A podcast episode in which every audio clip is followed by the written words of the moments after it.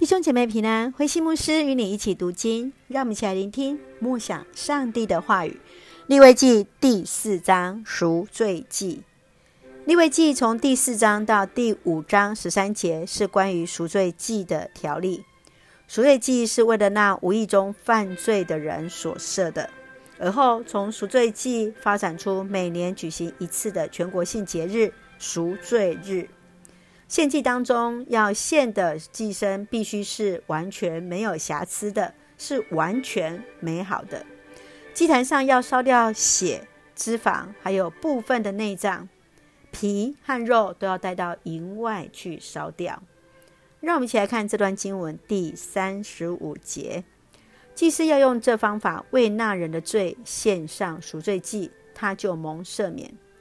赎罪祭是获得赦免的代价。人无意中所犯的罪，要从内心去认知到自己的确犯了过错，得罪了人，得罪了上帝，那中间的平安的关系，因为犯罪使得我们那一个平安的关系破坏掉了。人们渴望得到赦免，是因为相信上帝就是那生命的主，唯有重新回到上帝的怀抱，生命才有可能真正的平安。以色列人是如此的确信，上帝就是那生命的主。你所相信的是什么呢？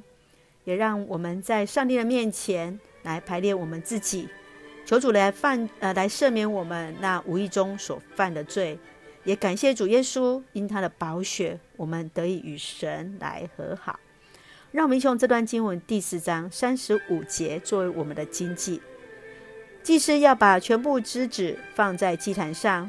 要献给上主的祭物一起焚烧，祭司要用这方法为那人的罪献上赎罪祭，他就蒙赦免。是的，愿主来悦纳，也让我们一起用这段经文作为我们的祷告。亲爱的天父上帝，感谢你所赐一切的恩典与我们同行，掌管生命的上主，求你怜悯我们不足与无心之错。